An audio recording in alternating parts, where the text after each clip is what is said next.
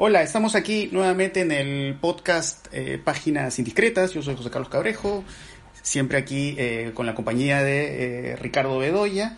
Y bueno, a propósito de lo que viene este domingo, que es el Día del Padre, es, pues se nos ocurrió hablar justamente de eso, ¿no? De, de los distintos retratos que hay de la figura del padre en el cine, ¿no? Y hablando de eso, fíjate pues que hay, un primer padre que se me viene a la cabeza, que es este padre interpretado por Harry Dean Stanton en Paris, Texas, ¿no? Esta famosa película de Wim Wenders, que es eh, para mí uno de los retratos más poderosos que se han hecho de un padre en el cine, ¿no? Este, este padre errante, viajero, eh, que eh, está en búsqueda de bueno, de volver a ver a su hijo, ¿no?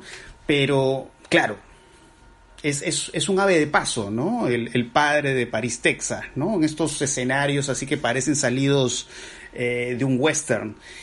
Eh, y, y, más allá de los, de, del estilo, de las características de París, Texas, hay algo adicional que me llama eh, la atención en este retrato que se hace del padre en París, Texas, ¿no? Que lo veo en otros relatos también cinematográficos o incluso televisivos, ¿no? Que es esta idea del padre que, bueno, de pronto está más preocupado en restablecer la relación madre-hijo, ¿no? Que en mantener o estabilizar su relación con sus hijos, ¿no? Es decir, hay cierta idea, me parece, en la visión del padre, del sacrificio, pero que es, es me parece muy distinta a, ciertas visiones del sacrificio que hay en personajes como son las madres, ¿no? Eh, él aparece para finalmente alejarse, ¿no? Como de alguna manera, eh, por ejemplo, en el caso de una serie como Breaking Bad, lo vamos a ver el personaje Walter White, ¿no? Que, bueno, más allá de, del gozo que experimenta por sentirse, pues, un tipo dedicado al tráfico de drogas, también hay esta idea del sacrificio, De pronto tener que partir para dejar a los hijos eh, con la madre. Y me estoy acordando de una escena que es una de mis escenas favoritas de Breaking Bad. Cuando conversa con Gas Frink. Este otro gran traficante. Y le dice algo así como el padre es un proveedor. No importa que los hijos lo rechacen o lo quieran. Eh, no interesa qué vínculos de afecto hay con el padre. El padre es un proveedor y él tiene que asegurar eso para sus hijos, ¿no? Entonces, está reflexionando sobre eso, ¿no? Porque creo que es, es, una visión que vamos a encontrar en varias películas o incluso en este caso en una serie de televisión. Claro. Lo que pasa es que, claro, en París, Texas, él es un vaquero, ¿no? Él es un, es un vaquero típico del oeste, ¿no?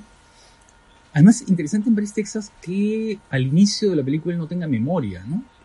Él ha perdido la memoria, está, en, está con crisis de amnesia, está con una amnesia. Y el único recuerdo que tiene es el de esa foto que tiene la inscripción de París, Texas, ¿no? Eh, y a partir de ahí empieza esta larga búsqueda, que es una búsqueda de la reconstrucción de sí mismo, la reconstrucción de su memoria, es el momento maravilloso en París, Texas, en la que ve las home movies, ¿no? Las películas caseras, ¿no? Que va proyectando y en la que él se va, va de alguna manera recuperando, ¿no? De, de, manera casi espectral, ¿no? Lo que fue su pasado, ¿no? Y claro, la, la unión de la madre con el hijo, y una vez que están juntos, él se va, ¿no? Es un western en un territorio del oeste, pero un territorio de, de, del nuevo oeste. En vez de Monument Valley están estos edificios casi deshumanizados, ¿no? En estos es, como un western filmado por Antonioni, ¿no? Eh, con estos, eh, con esta geografía, con esta geografía urbana, este paisaje urbano de edificios y de ciudades vacías, ¿no? Y frías, ¿no? Y estos movimientos de cámara, así muy, eh, a la vez muy largos, muy contemplativos, de observación, ¿no? Siempre, no sé por qué siempre que vi eh, París, Texas, pensaba en Chain, el desconocido, ¿no? En este personaje de Alan Latt que es el vaquero que viene de ninguna parte y que va a terminar yéndose a ninguna parte, ¿no? Va a seguir su viaje, porque siempre va a ser un errante, ¿no?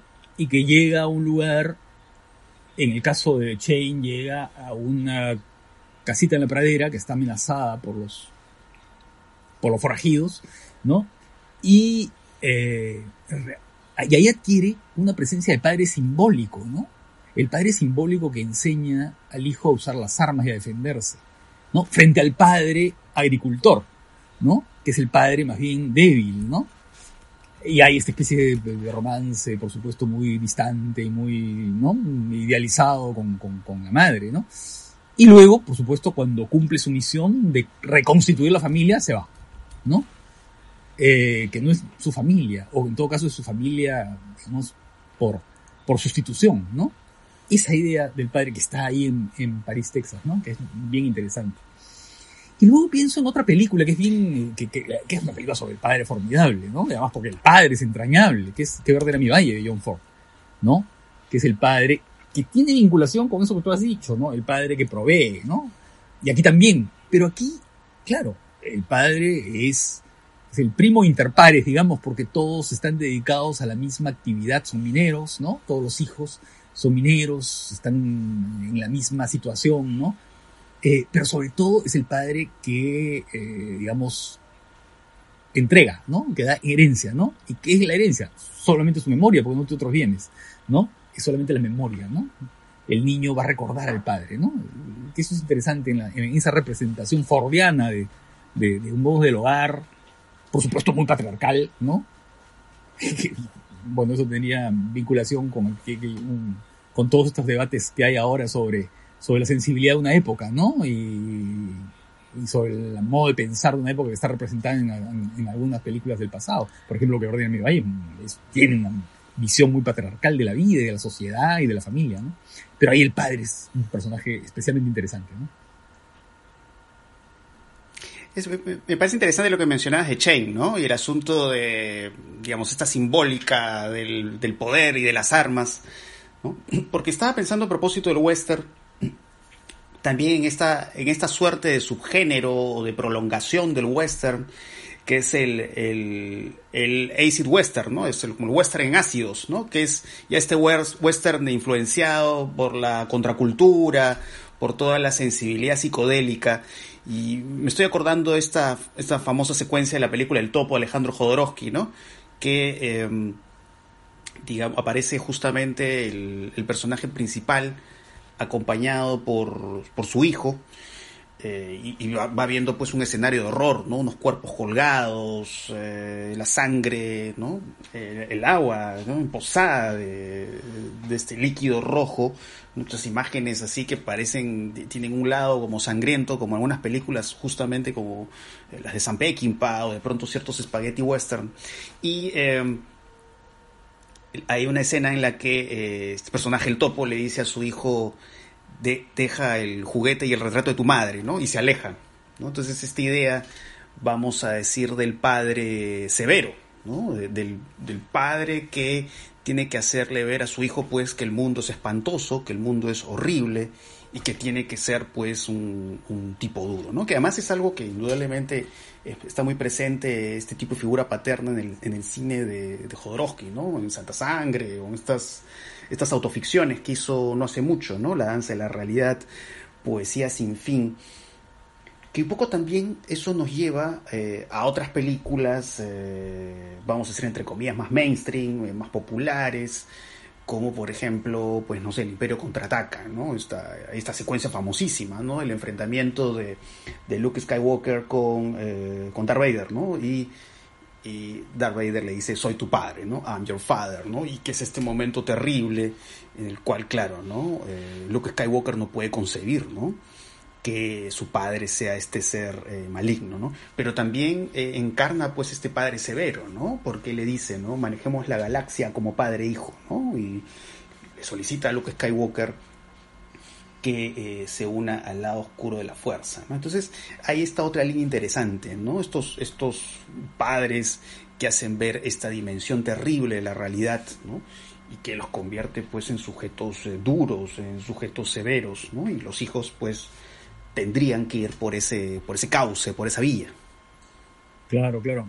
Y los padres de Kazán, ¿no? Los padres de películas de Elia Kazán. El padre de. El padre de Esplendor en la Hierba. Pat Hingle, ¿no? El actor Pat Hingle que hace de padre en Esplendor en la Hierba, que es un personaje eh, por un lado, de una dureza extraordinaria, por otro lado, un personaje que te causa cierta piedad, ¿no?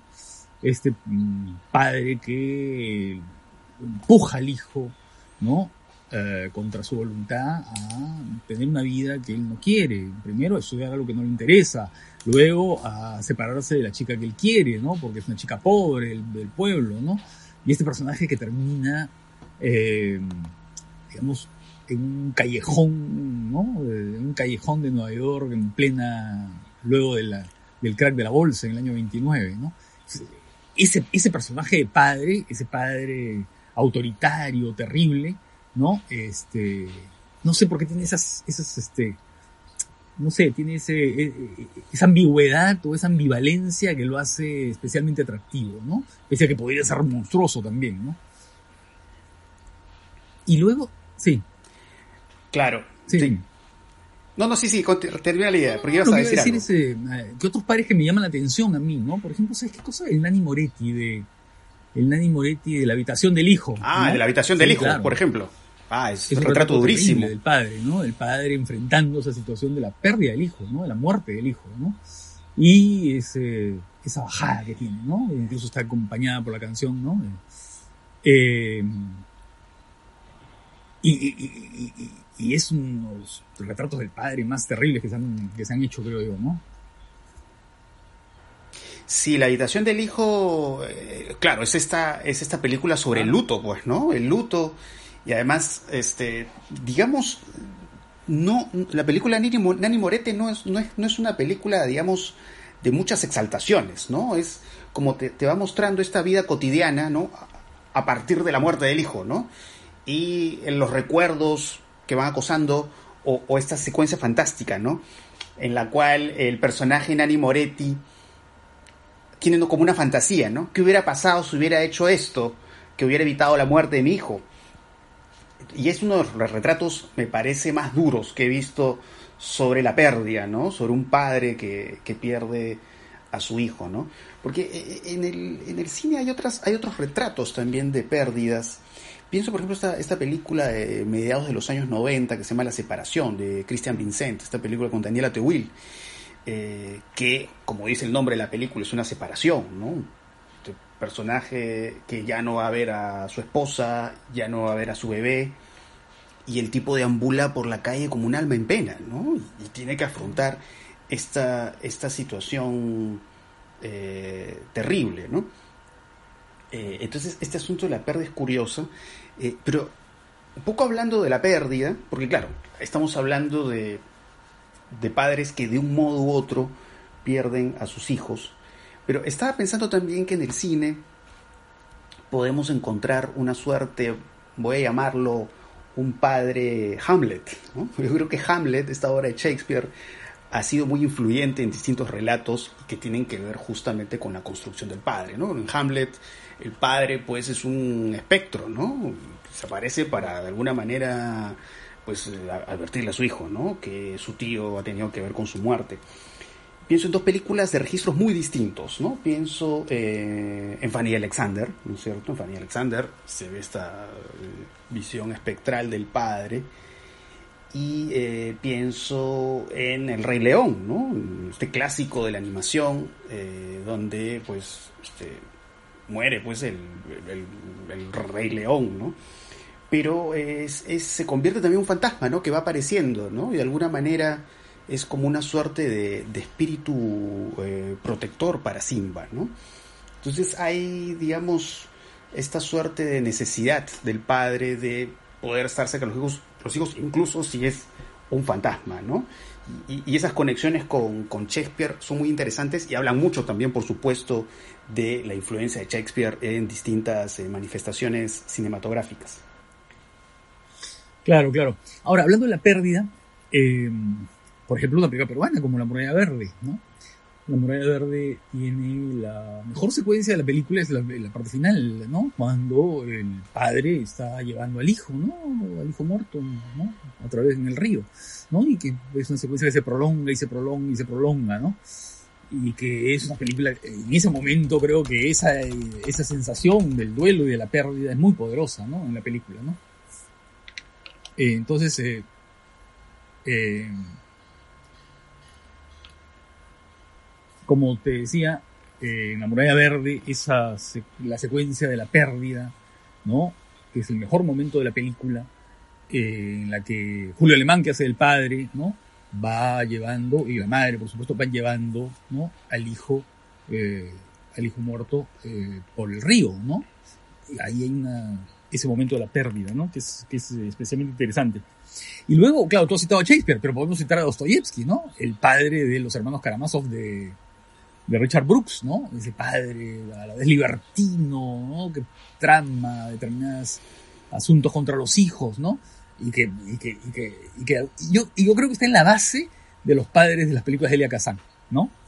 Y luego un padre que me parece interesantísimo, ¿sabes cuál es? El de padre padrón de los hermanos Taviani, ¿no? El padre campesino, el padre que no puede entender, ¿no es cierto?, que el hijo necesita educarse, que necesita salir adelante, que tiene que buscar, que tiene que abrirse a otro mundo, a otra cultura, ¿no? Y entonces quiere mantener una ley rigurosa, la ley del padre, una ley del padre aplicada de una manera casi, casi brutal, ¿no? Eh, padre Padrón es una película interesantísima como retrato del padre y por supuesto retrato de la educación, ¿no es cierto? Y el retrato de las tensiones entre padre e hijo, ¿no? Que, no sé qué te parece. Claro. Ahora, estaba, estaba pensando también en, en, algunas eh, otras películas que dan el retrato de los padres, pero digamos padres que terminan haciendo cosas monstruosas. Eh, pero bueno, que eso, claro, la idea de un padre monstruoso o que hace algo maligno, bueno, cada director lo retrata de muchas maneras, ¿no? Pienso, por ejemplo, en... Eh, en el cine de los hermanos Dardenne, que, que es un cine que, que, mucho gira justamente sobre relaciones entre personajes familiares. ¿no? Pienso en una película como El Niño, y donde vemos a este padre que es, por la situación que se encuentra, es capaz de vender a, a su bebé, ¿no? Lo vende a un mercado negro. Pero lo interesante es cómo los hermanos Dardenne, pues claro, ¿no? No, no, es que, no es que te pinten al personaje como un monstruo, ¿no? O sea, hace algo monstruoso, pero el retrato que hacen de este personaje del padre es un retrato sumamente humano. Y podemos encontrar otro caso interesante, eh, como por ejemplo esta película de Gaspar Noé, eh, Solo contra Todos, ¿no? que es una visión de la paternidad terrible, ¿no? que linda con el incesto, con el delirio y con una violencia excesiva. Y que por cierto, eh, a mí en lo particular, no sé cómo tú lo ves, eh, esa película para mí es la mejor de Gaspar Noé, ¿no? Su, su cine, las películas que hace después no me, no me agradaron tanto como esta película, ¿no? Pero hay también, pues, justamente esta, esta visión de, actos terribles, ¿no? Pero que, bueno, ya cada director, pues, lo, lo va retratando, pues, muy a su, a su estilo, ¿no? Sí, estoy de acuerdo porque es la mejor película de Gaspar Noé, ¿no? Porque creo que es la película que mejor se concentra en un asunto, en un personaje, lo observa de un modo casi, ¿no es cierto? Casi no sé, como entomólogo, ¿no?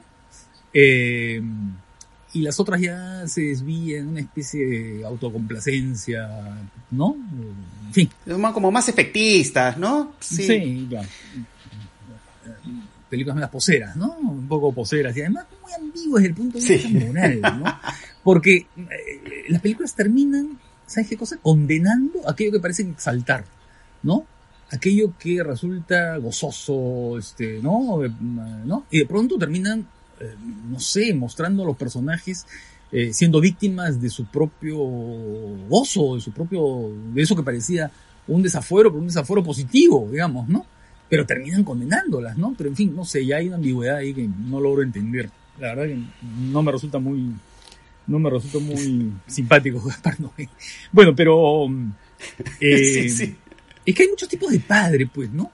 Por ejemplo, el padre rebelde sin causa, ¿no? El padre rebelde sin causa, eh, que es un hombre absolutamente comprometido con su hijo, ¿no? Es un hombre que, que ama al hijo más que todo, pero justamente por eso, ¿no? Es un padre débil, es un padre absolutamente equivocado en su trato con el hijo, ¿no? Y este, es un padre que sofoca, ¿no? es un padre que perturba, que sofoca la, la, libertad del hijo, ¿no? Después están los padres, por supuesto, que dan lecciones, como tú dices, que pueden resultar casi monstruosas, ¿no? Por ejemplo, en el arte de matar, y eso lo vemos mucho en el arte de matar y en la práctica de matar, y en, no porque lo, lo plantean de esa manera, ¿no? Este, casi como una especie de técnica favorable, que son los padres, eh, bueno, muchas películas de gángsters, y en el western, ¿no? En el western, porque claro, lo que vemos como una aventura de conocimiento y de aprendizaje, no sé qué, pero en realidad tú te das cuenta de que se trata de una práctica terrible, ¿no? De supervivencia, sí, pero es una práctica también de exterminio, ¿no? Eh, porque hay muchos westerns en las que justamente están el personaje mayor, ¿no es cierto? Y el, joven, ¿no? Y, juntos van cabalgando y van ocurriendo todas estas, todo este, este aprendizaje para el enfrentamiento con el otro, ¿no? Eh, y claro, hay, eh, claro, y la monstruosidad que tú hablas, ¿no? De, claro, del padre que hace un acto terrible, ¿no? La venta de un hijo, por ejemplo. Pero claro, visto por los hermanos Arden, que son cineastas humanistas, ¿no? Eh, cineastas que, que, que, que, jamás van a, a, condenar, ¿no es cierto? O a poner a un personaje, digamos, o mirarlo por encima del hombro, ¿no? O mirarlo con esa mirada condenatoria, ¿no? Como se encuentran en muchos cineastas de ahora, ¿no? Que parecen concebir a los personajes para hacerlos caer, ¿no? Y para mostrar cómo caen, ¿no? O cómo resbalan, ¿no? Y para complacerse en la caída. Los Darren no van a hacer eso jamás, ¿no es cierto? Pueden mostrar actos terribles, pero lo muestran con una especie de compasión muy clara, ¿no? Claro, como igual está, bueno, como por ejemplo la última película que hicieron, esta sobre el niño este que se va se va metiendo en el mundo del, del, islamismo radical, ¿no? Eh, que claro, eso, se ve un proyecto terrible, pero es tan la forma tan humana, ¿no? Eh, y que eso pues le da una verosimilitud extraordinaria a las películas de los, eh, de los hermanos Dardenne, ¿no?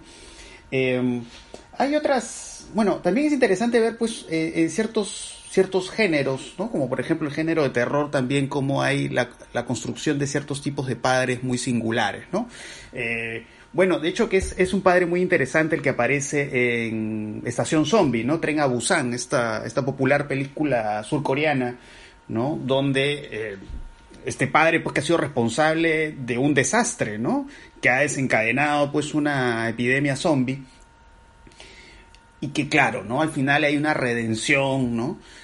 Que pasa justamente por el sacrificio, ¿no? O sea, nuevamente aquí vemos el sacrificio, pero claro, es también de alguna manera como un castigo al personaje por las cosas que ha cometido, ¿no? Y esta cosa interesante además en, muchas películas de género coreanas, y que es muy notorio, por ejemplo, no solo en Estación Zombie, sino en la película Virus, este, este lado, pues, lacrimógeno, ¿no? Son, son de, son, son películas de terror, pero que tienen una intensidad, podríamos decir, melodramática. Y eso es algo muy interesante y, hay otras visiones monstruosas, curiosas en el terror del padre, ¿no? Hay una película de culto muy rara que vi hace poco que se llama Society, ¿no? Sociedad en español, de Brian Yusna, donde un personaje va descubriendo que detrás de esa sociedad que él conoce ah, se esconde algo monstruoso, ¿no? Y descubre que en su familia el padre comete incesto y a la vez pueden transformarse en criaturas monstruosas, ¿no? Que parecen salidas pues, de alguna pintura de Salvador Dalí. Es un título muy raro, pero eh, que habla, digamos, de una monstruosidad del padre que a la vez está hablando de una monstruosidad que está presente en la sociedad. Claro. Bueno, y, también son interesantes los padres en algunas películas de género, ¿no? Por ejemplo, los padres en las películas Catástrofe, ¿no? Eh, Tom Cruise, no sé, en La Guerra de los Mundos, ¿no? o otros padres, ¿no? En las que ellos son los, eh, los conductores eh, que, que, llevan, ¿no es cierto?, al núcleo básico de la familia para escapar del apocalipsis y construir una nueva familia, ¿no?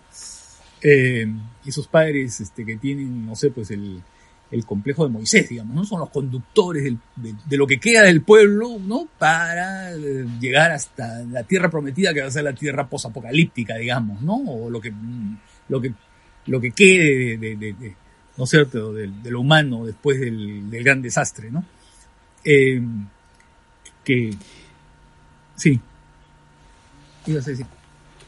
Y, eh, sí, estaba pensando en otros padres muy curiosos. Eh, quizás podríamos decir que son padres que tienen una dimensión vamos a decir de alguna manera teatral, ¿no? De hecho que por ejemplo en el cine de Hirokazu Koreeda, ¿no? Hay también mucho interés por este asunto de las relaciones entre familiares, ¿no? Hay esta película pues de tal padre, tal hijo, donde se ve este padre sustituto, ¿no? Pero que pues que le va muy bien con este hijo no biológico, porque tiene la capacidad prácticamente como de actuar, ¿no? Como si fuera un niño más, ¿no? De, ponerse en ese mundo del niño, ¿no? Que además es un padre humilde. O estaba pensando también en esta película Tony Erdman de Maren Ade, que eh, se estrenó acá en Lima hace algunos años. Y, eh, digamos, vemos a este padre enfrentado a su hija, que está como absorbida por este mundo de... Este mundo workaholic, ¿no? Este, este mundo que, digamos, eh, termina siendo como un mundo frío, ¿no? Y como él trata de acceder a través de disfraces, ¿no? A veces aparece como si fuera, pues no sé, el fantasma de la ópera, ah. o aparece como una criatura de, gran pelaje. Eh, entonces, hay, este asunto del disfraz, ¿no? Este asunto como carnavalesco también en, algunos eh, retratos paternos. Y muy lúdico, exactamente, ¿no? Muy juguetón, ¿no? Y esas dos películas me parece con estilos muy distintos, ¿no? Porque claro, ¿no? Este, Hirokazu Koreeda pues tiene este registro más sosegado, ¿no? De cómo la cámara sigue, mientras que en el otro hay este lado eh, más como un poco delirante, ¿no? En medio de la frialdad que, va retratando y, esa, ese mundo frío, ¿no? Que va explorando el padre para eh, acercarse a su hija, ¿no? Eso es algo también bastante curioso.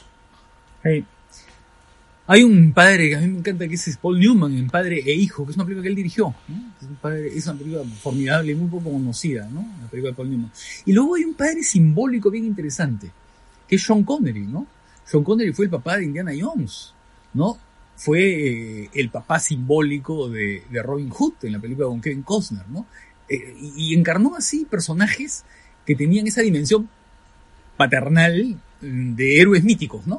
Tal vez porque él mismo era un héroe mítico, ¿no? O sea, es el que, no sé, pues James Bond hasta eh, el Robin Hood viejo que hizo un Robin y Mariam, ¿no? Es interesante esa, esa, esa encarnación de lo paternal que tuvo Sean Connery ya en su, en su, digamos, en la última etapa de su carrera, ¿no? Ya cuando era un hombre, en fin, mayor, ¿no?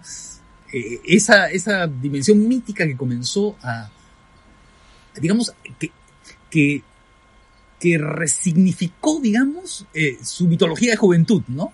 Su mitología de juventud, que es, claro, James Bond, ¿no? Me, me, parece que es bien interesante señalarlo como, como una figura paternal en el cine, en el cine de, no sé, pues en el cine de aventuras, de género, ¿no? Sí, y también quería agregar un, un título más eh, bueno, o títulos en realidad, porque acá lo que quiero hacer referencia también es a esta, esta famosa trilogía del padrino de Francis Ford Coppola. Bueno, el personaje pues de Marlon Brando es pues, yo creo uno de los padres más emblemáticos en, la historia del cine, debe ser uno de los más populares. Eh, y, yo creo que es, interesante pues porque claro, ¿no? Es, es, es, un padre complejo, ¿no? Porque pues, es un tipo dedicado pues a cosas turbias pero siempre pues vemos estas imágenes que parece que tienen esta este este como sepia no que parece así como que estás viendo alguna foto antigua eh, para hablar justamente de este padre que se enfrenta a pérdidas también no y producto justamente de estos negocios turbios en los cuales está metido y que además el asunto de la pérdida también lo vamos viendo en, en las secuelas de esta de esta película original no y, bueno, pues el, personaje Marlon Brando creo que tiene un encanto especial ya por otras cosas también, de, cómo el personaje, digamos, se pone en escena, ¿no? Esta, esta, voz singular que tiene, que de alguna manera también le da esta dimensión cálida, ¿no? Bueno, y la, y la eh, muerte. que además, en la escena, la escena famosa que muere, esto para terminar, también este asunto de como que juega como si fuera un monstruo, un vampiro, ¿no? Está jugando con su nieto, ¿no? Y ahí eh, fallece el personaje Marlon Brando. Un poco también lo conecta con otros padres que estábamos conversando hace un rato, ¿no? Este lado lúdico, juguetón. Claro, es un abuelito, ¿no? Es un abuelito así que está jugando con su nieto, pero está haciendo unas muecas extrañas, ¿no? Se pone unos dientes extraños, no sé qué cosas hace, ¿no? Sí, hay una especie de... Sí, sí, sí, sí, sí. Bueno, y, Me hizo recordar a Tony Erma en ese sentido. Sí, claro. Y... Ese momento, al menos. Claro. Y luego está esta película de, de Sokurov, ¿no? Porque hizo madre e hijo, pero después hizo padre e hijo. ¿no? Y que es una relación también del padre y el hijo así tortuosa, ¿no? Muy ambigua, ¿no? En su, en su corporalidad, en la cercanía física que tiene el padre y el hijo, ¿no? Tal vez una película menos conocida, ¿no? Porque creo que no tuvo mayor difusión. Menos, sí, Madre e Hijo es, más, famosa. Pero Padre e Hijo es una película también muy potente, ¿eh? Y es una película que valdría la pena revisar. Yo la vi hace muchos años, pero tengo las imágenes así como grabadas, en, ¿no? las imágenes tan fuertes de, los cuerpos del padre y el hijo, ¿no? Que es un poco lo que pasa también con madre e hijo, ¿no? Lo que uno siente es esa, esa dimensión del cuerpo casi distorsionado, pero fusionado, ¿no? Como que están juntos, ¿no? La madre y el hijo que están ah, ligados por vínculos no solamente amorosos, porque en la, película es eso, el amor, ¿no es cierto? Es, sino también por vínculos corporales, es como si se restableciera el cordón umbilical, ¿no? Sí, pues. Bueno, creo que ya hemos revisado varios tipos de, de padre. Sí, hay, hay montones de padres, muchísimos, ¿no? Hay multitud de padres. Y están también las películas sin padre, que también es todo un tema. Las películas en las que no hay padre y el padre, digamos, es una presencia en ausencia, ¿no? Eso es bien interesante. Así es, en Los Olvidados, por ejemplo, ¿no? De Buñuel. Y aquí, en Paraíso, por ejemplo, la película de, Héctor Galvez, ¿no? En la que un personaje está buscando a su padre. Toda la película está buscando a su padre, ¿no? Y eso es, eh, eh, es muy fuerte en la película, en, Paraíso, eso, ¿no? La, la, chica que busca cómo acreditar la filiación, ¿no? Y lo que busca es la foto del padre. Un padre que, por supuesto, Mm, no va a aparecer jamás, ¿no? no voy a decirlo por qué, para que vean la película, que es una gran película, ¿no? Una de las mejores películas peruanas. Pero sí, pues, ¿no? O sea, digamos, hay todas estas películas donde la ausencia del padre termina siendo algo terrible, ¿no? Para, para los hijos, ¿no? O sea, la ausencia, digamos, desencadena en el relato muchas veces, pues, toda una serie de viajes y caminos infaustos, ¿no? O como una sombra, ¿no? O sea, la ausencia del padre es una sombra que acompaña, ¿no? Eh, y estaba pensando en un documental, bueno, no es un documental, vamos a decir, no es un gran documental, es un documental curioso por la información que muestra, es un documental que vi hace varios años, que creo que está en YouTube, que se llama Borrando Papá, que es un documental argentino sobre, eh, sobre casos de estos casos, pues que, no sé, pues eh, la madre de pronto pone al niño en contra del padre y entrevistan a los hijos, ¿no? Que cobraron conciencia de lo que habían hecho contra sus padres, yo que sé, 15 años después, 30 años después, y cómo de pronto eso les genera una crisis personal, culpa, o repiten la misma historia, ¿no?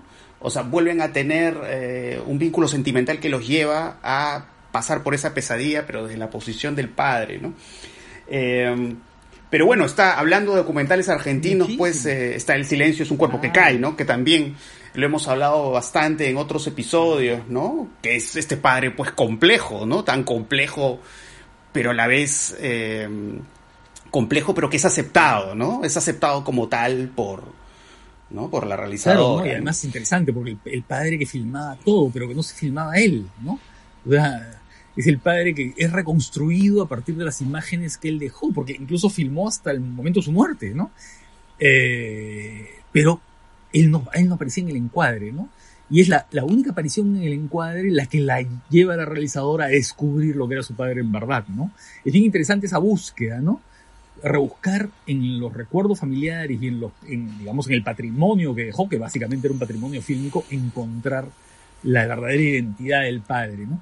Y, en, ¿sabes qué cosa? Y en el cine latinoamericano de los últimos años hay cualquier cantidad de películas sobre el padre, sobre, y, muchos documentales, por supuesto, sobre todo desaparecidos, los padres desaparecidos, la búsqueda de los padres desaparecidos, también madres, por supuesto, o familias enteras, ¿no? Desaparecidas, pero la figura del padre es bien poderosa en algunos eh, documentales, ¿no? Eh, o por ejemplo, el documental, que no es un, caso de, desaparecido, ¿no? Pero es pero es también, es el padre, digamos, la presencia del padre viajero, ¿no? En el documental eh, de Edgardo Kosarinsky, ¿no? La carta, la carta de su, a su padre, que es una especie de documental epistolar, ¿no? En la que justamente es la evocación del padre, eh, ¿a partir de qué? A partir de los objetos que él enviaba de sus viajes, ¿no? una espada de samurái, en fin, objetos así que, claro, para el niño eh, significaban una cosa muy especial, ¿no? Y luego es la, son la base para reconstruir la memoria del padre, ¿no?